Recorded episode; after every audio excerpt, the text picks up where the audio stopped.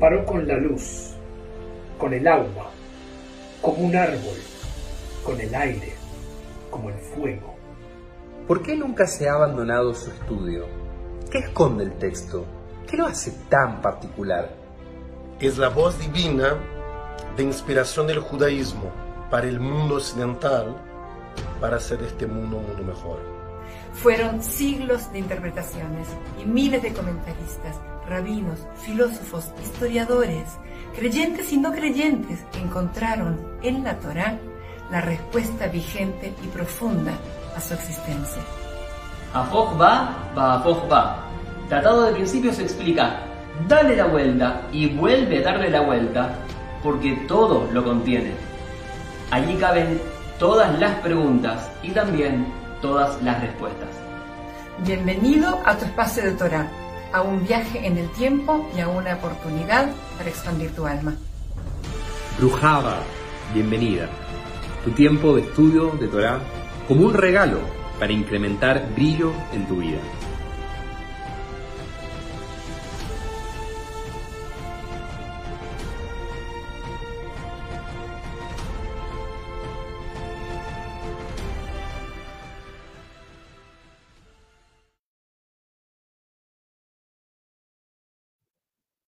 ¿Cómo podemos saber si estamos yendo en el camino correcto? Si lo que estamos eligiendo es lo que tenemos que hacer, si este es el camino que debemos tomar. Esta obsesión que tenemos por planificar, por tratar de anticiparnos a la incertidumbre de lo que vendrá, es para la tradición, es para los maestros del Musar, una enseñanza sobre un atributo que uno tiene que trabajar. Esta es la pregunta tal vez más difícil, más complicada, y sin embargo es la más frecuente, es la que más se presenta en distintos escenarios en los que tenemos que evaluar si acaso estamos haciendo lo que tenemos que hacer y si es esto lo que se espera de nosotros. Y esa incertidumbre nos genera ansiedad, y los maestros insisten que el hecho siquiera de preguntarnos esto implica un trabajo espiritual. Y eso es lo que vamos a responder juntos en este encuentro. Les doy la bienvenida, como hacemos semana tras semana, a nuestro espacio de Parashat Ashavua, de estudio de la Torá, desde el abordaje, desde la aproximación al texto con la mirada, la óptica del Musar. El Musar, esta disciplina espiritual de la tradición judía, en la cual analizamos los atributos del alma, llamados midot, medidas, para comprenderlos, para entender los extremos, para tratar de llevarlos a su punto medio y así alinear la mente con el cuerpo y el alma y vivir, desarrollar hábitos y prácticas que nos hagan tener vidas más equilibradas, vidas de shlemut, de integridad en el punto medio y que así podamos dominar nuestros impulsos emocionales del alma para que no nos dominen a nosotros, sentirlos, reconocerlos, pero nunca negarlos, porque son parte intrínseca de quienes somos. Y por eso la tradición del Musán no intenta erradicar ni agregar ningún atributo, sino simplemente estudiarlos, comprenderlos, analizarlos y finalmente así vivir vidas mejores. Por lo tanto, volvemos a la pregunta que nos convocó desde el principio, utilizando estas herramientas del Musar y buscando la enseñanza en la parashá de la semana según los maestros del Musar. La pregunta era, ¿cómo podemos saber si estamos yendo en la dirección correcta? ¿Cómo podemos lidiar con la ansiedad de planificar frente a la incertidumbre? ¿Qué nos dice el hecho de que nos estemos haciendo esta pregunta? Para los maestros del Musar, el hecho de estar cuestionando estas ideas es que tenemos que trabajar el atributo de la confianza el atributo que se llama bitajón. Hemos explorado bitajón desde otro lugar ya en estos encuentros cuando analizábamos la vida de Yosef. Sin embargo, en esta instancia nos encontramos frente al pueblo de Israel, a los esclavos que en esta para allá salen finalmente de Egipto. Son liberados. Y surge en la incertidumbre de lo que se viene por delante, incluso con las señales esperanzadoras de todos los milagros, esta nueva incertidumbre, esta nueva ansiedad que los maestros del Musar relacionan con una debilidad en bitajón, una falta de confianza en lo que es justamente este atributo en nuestra alma. Para los maestros del Musar, la confianza, bitajón, es entendida ni más ni menos como el hecho de estar donde uno tiene que estar. Reconocer que uno está exactamente donde uno tiene que estar, incluso en momentos que uno no comprende, incluso en la instancia que los maestros enseñan cuando la persona llega enojada porque perdió un vuelo en el aeropuerto y viene otro y le dice, no estabas destinado a subirte a ese avión. Y la persona enojada dice, ¿tú qué sabes? Y el otro le contesta, porque justamente no estás en el avión. Es la certeza absoluta que donde uno está es donde uno tiene que estar. Y ese atributo, según Bajia Ibn Pakuda, uno de los grandes rabinos de nuestra tradición, maestro del Musar, que escribió Jovot Alevavot, uno de los grandes textos ya un clásico de la literatura del Musar, en el capítulo que analiza Bitajón, confianza, escribe que la confianza, Bitajón, es la calma del alma, la tranquilidad, la serenidad espiritual del alma es Bitajón y provee al mismo tiempo la libertad de la mente. Hace miles de años, Baji Pacuda reconoció la importancia de desarrollar este atributo en nosotros, que esté fortalecido, de creer que estamos donde tenemos que estar. Y si nos estamos cuestionando nuestro camino, si es correcto el que estamos yendo o atravesando, es que tenemos una debilidad justamente en nuestra confianza. Esto no quiere decir, ya que el Musar siempre lidia con los puntos medios y no extremos, que no tenemos que planificar, que no tenemos que pensar, que no tenemos que prever lo que pensamos que puede suceder. Justamente en Pirkei Avot, los maestros del Musar leyeron hace miles de años, Eise Jajam, quien es uno de los sabios, Arroet, Anolad, el que puede ver lo que van a hacer, el que puede anticipar las consecuencias de sus actos y por eso va a tomar ciertas determinaciones. Así todo, hay una enseñanza profunda para los maestros del Musar con respecto a lo que significa este bitajón y cómo emerge de la enseñanza que hay en la parasha de esta semana. Bagia y Bimpacuda mismo, cuando analiza el hecho del bitajón y quiere guiarnos hacia cómo encontrar a alguien en que podamos confiar, nos da siete instancias que uno tendría que encontrar en alguien en el que uno puede depositar su confianza plena. Y miren los enunciados, estos siete puntos brevemente que Bagia dice que uno tiene que encontrar en la fuente en la cual uno tiene que confiar. Si buscáramos una persona en la cual podemos confiar, esta persona debería manifestar todos estos atributos. Ser compasivo, siempre. Nunca abandonarnos. Prometernos que siempre estarán con nosotros. Ser fuertes para ayudarnos en todo lo que necesitemos saber siempre qué es lo mejor para nosotros y guiarnos en eso. Ser responsables de nuestra vida durante toda la vida, comprometernos a comprometerse a que va a ser responsable de nuestra vida. Esos son los atributos que deberíamos depositar y encontrar en alguien que nos da esa confianza. El sexto punto es que el bienestar nuestro solo está en sus manos. Solo esta persona en la cual depositamos nuestra confianza tiene todo nuestro bienestar y sabe qué es lo mejor para nosotros y el séptimo es que debería ser siempre generoso y bueno con nosotros. Por supuesto, si imaginan esto y dicen, ¿qué persona es esta? No es ninguna persona. Baje Pacuda lo deja bien claro. Desarrollar estos atributos son tan imposibles para un ser humano en la complejidad de lo que demanda, que Vitajón es en realidad lo que sabemos, la experiencia de la confianza en Dios, la confianza en el misterio que lo acompaña a cada instante de la vida sabiendo que uno está donde tiene que estar. ¿Dónde toman los maestros del Musar la enseñanza profunda de Bitajón de esta para allá?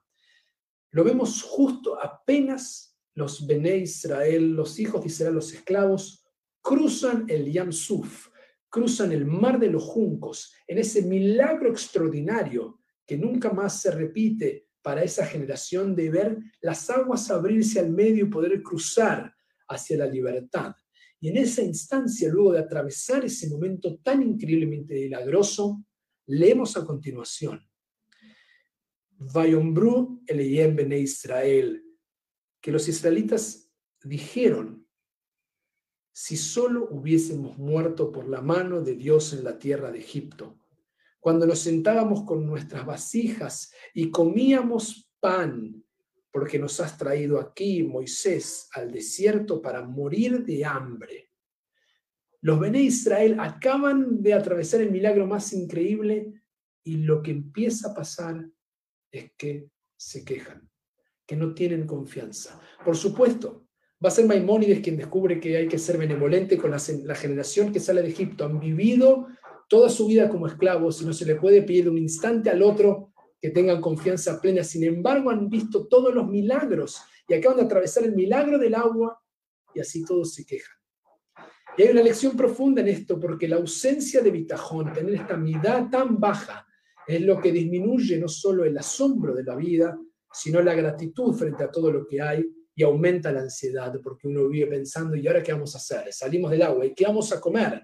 Se le quejan a Moshe, ¿qué vamos a poder beber? Y en esa instancia justamente notamos esta falta de confianza. Pero esta falta de confianza es una enseñanza para los maestros del Musar. Al fin de cuentas, el judaísmo sin duda no es fatalista en sus enseñanzas, claramente es optimista en la idea de un Mashiach y un tiempo mesiánico en el cual lo mejor está siempre por llegar. Y sobre todas las cosas, es realista. El judaísmo es realista y el Musar aplica este concepto de la realidad, tomando esta enseñanza de la queja frente al instante después de vivir un milagro, los maestros del Musar dicen que después del milagro del mar no confían, lo cual nos enseña al mismo tiempo a no depositar y a no confiarnos demasiado en que será Dios el que se encarga de todo, sino que nosotros tenemos que hacer nuestra parte especialmente para nosotros que somos una generación post-Shoah, en esta semana que recordamos una vez más a las víctimas del holocausto, de la Segunda Guerra Mundial en manos del nazismo, es que tenemos que tomar acción nosotros mismos y no esperar que sea Dios siempre el que provee los milagros, pese a que la confianza emerge de, como escribía Bagia, de creer en algo que tiene estos siete atributos que solamente Dios puede tener y que nos da la certeza que no subimos a ese avión porque no teníamos que subir. Y si no pasa, es porque no tenía que pasar y porque donde estamos es donde tenemos que estar. Y esta doble sensación es la que los maestros del Musar van a enfatizar para llevar a Bagia a decir finalmente que es tonto confiar que Dios te va a hacer confiar en Dios, ya que Dios mismo, en su cita de Jobot el Babot escribe esto, es Dios mismo quien da la opción de bajar Tabajaim, de elegir la vida. Si tienes la opción de elegir, justamente es porque tú tienes que tomar esta iniciativa, de desarrollar la confianza, de quitar el velo que está apagando y no permitiendo que Vitajón se esté manifestando y que creas continuamente que donde estás es donde tienes que estar. Si emerge esta duda, es vitajón lo que tienes que trabajar, es este atributo que está siendo opacado, tiene un velo que no le permite brillar con la naturaleza que tiene en su perfección la Neshama sobre este atributo de la confianza. Al fin de cuentas, lo humano no es solamente la capacidad de elegir, ya que al comienzo de la creación Dios le dice al ser humano, puedes comer todo lo que quieras, puedes elegir. Lo humano está justamente en la prohibición, cuando le dice, de ese árbol no puedes comer. Por lo tanto, ser humano no es ser alguien que puede elegir. Ser humano es el que elige, al fin de cuentas, limitarse. Y quien elige el límite entiende bitajón, dicen los maestros del Musar, porque tiene confianza en aquello que nunca puede saber. Y es qué es lo que vendrá. Y si está yendo en el camino correcto a donde tiene que ir no puede saber, solo puede limitarse a creer que donde está es donde tiene que estar, y si es así, su bitajón está en su lugar, y no hay excesiva planificación que lleva al miedo y a la ansiedad, porque nuevamente uno está viviendo donde tiene que vivir. ¿Cuál es el ejercicio de esta semana? ¿Cuál es la posibilidad de trabajar bitajón? Este atributo tiene distintas formas de poder ser llevado a cabo y justamente lo que hacemos semana tras semana luego analizarla para ya, luego de comentar cada atributo es llevarnos un ejercicio para reflexionar, para reacomodar a su punto medio nuestra confianza. Y este ejercicio está inspirado en una enseñanza del Rav Kook, uno de los más grandes rabinos de nuestra tradición, el rabino principal del Estado de Israel en su fundación. Y él escribe claramente que la ansiedad es ausencia de bitajón. El exceso de planificación y de control es ausencia de bitajón. La pregunta continua del miedo sobre si estoy yendo en el camino correcto, si estoy haciendo las cosas bien, excesivamente cuando llega un punto que uno no sabe cómo moverse, es ausencia de bitajón. Uno no está donde tiene que estar, viviendo y aceptando que está donde tiene que poder desarrollar las capacidades, la instancia y el obstáculo incluso que está delante para que pueda crecer. Y por lo tanto el Rav recomendaba, por supuesto que él lo hacía en la espectacular ciudad de Jerusalén, en su descripción sobre a qué lugares ir. Pero nosotros podemos hacerlo desde nuestras casas también. Y él sugería distanciarse por un instante de la sociedad, de la cultura de los demás y conectarse ni más ni menos que con la naturaleza, en algunos paseos que uno puede hacer en un bosque, en una plaza, ir a un lugar que tenga algún lago, conectarse con los elementos naturales y desde ahí mirar durante un rato tal vez el jardín de casa, salir al balcón y ver naturaleza y lo verde, para respirar y maravillarse por los colores, ese por los sonidos, por entender ese instante de equilibrio. Si uno puede respirar en ese lugar y hacerlo profundamente, permitiendo el asombro y la gratitud de los colores que uno está viendo, los sonidos que uno está escuchando, simplemente entendiendo la maravilla cósmica en la cual, en la escala de las galaxias, en la cual uno está en este momento contemplando el mundo y su propia existencia, el hecho que uno respira, el hecho que uno está bien, el hecho que uno está donde tiene que estar, ya es bitajón, ya alcanzado el atributo por un instante. Así que les deseo una buena semana practicando este atributo, eligiendo un instante de desconexión para salir a algún lado y si incluso uno no puede salir al menos desde una ventana, mirar el espacio verde que uno puede observar, respirar y maravillarse por el orden y por entender que donde uno está mirando lo que está mirando y viviendo es donde uno tiene que estar.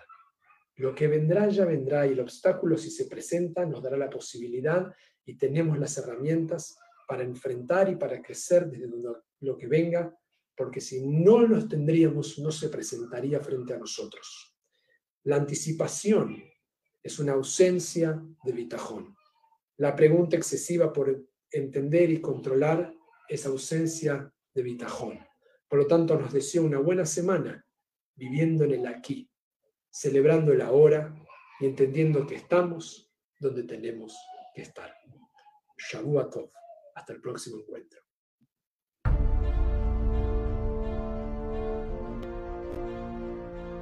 Hasta aquí, Acetorateja Keva, el estudio diario de la Parashá con miradas y enfoques enriquecedores. Es una bendición fijar tiempo de estudio. Aquí nace la reparación y la redención del mundo. Te invitamos a compartir este video y ser protagonista del próximo encuentro.